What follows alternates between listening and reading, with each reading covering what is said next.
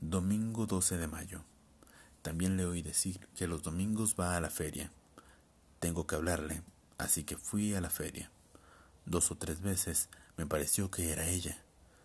En la aglomeración veía de pronto entre muchas cabezas un trozo de pescuezo o un peinado o un hombro que parecían los suyos. Pero después la figura se completaba y hasta el trozo afín pasaba a integrarse con el resto y perdía su semejanza. A veces una mujer vista desde atrás tenía su mismo paso, sus caderas, su nuca, pero de pronto se daba vuelta y el parecido se convertía en un absurdo. Lo único que no engaña, así como rasgo aislado, es la mirada. En ningún lado encontré sus ojos. No obstante, solo ahora lo pienso, no sé cómo son, de qué color. Regresé cansado, aturdido, fastidiado, aburrido. Aunque hay otra palabra más certera.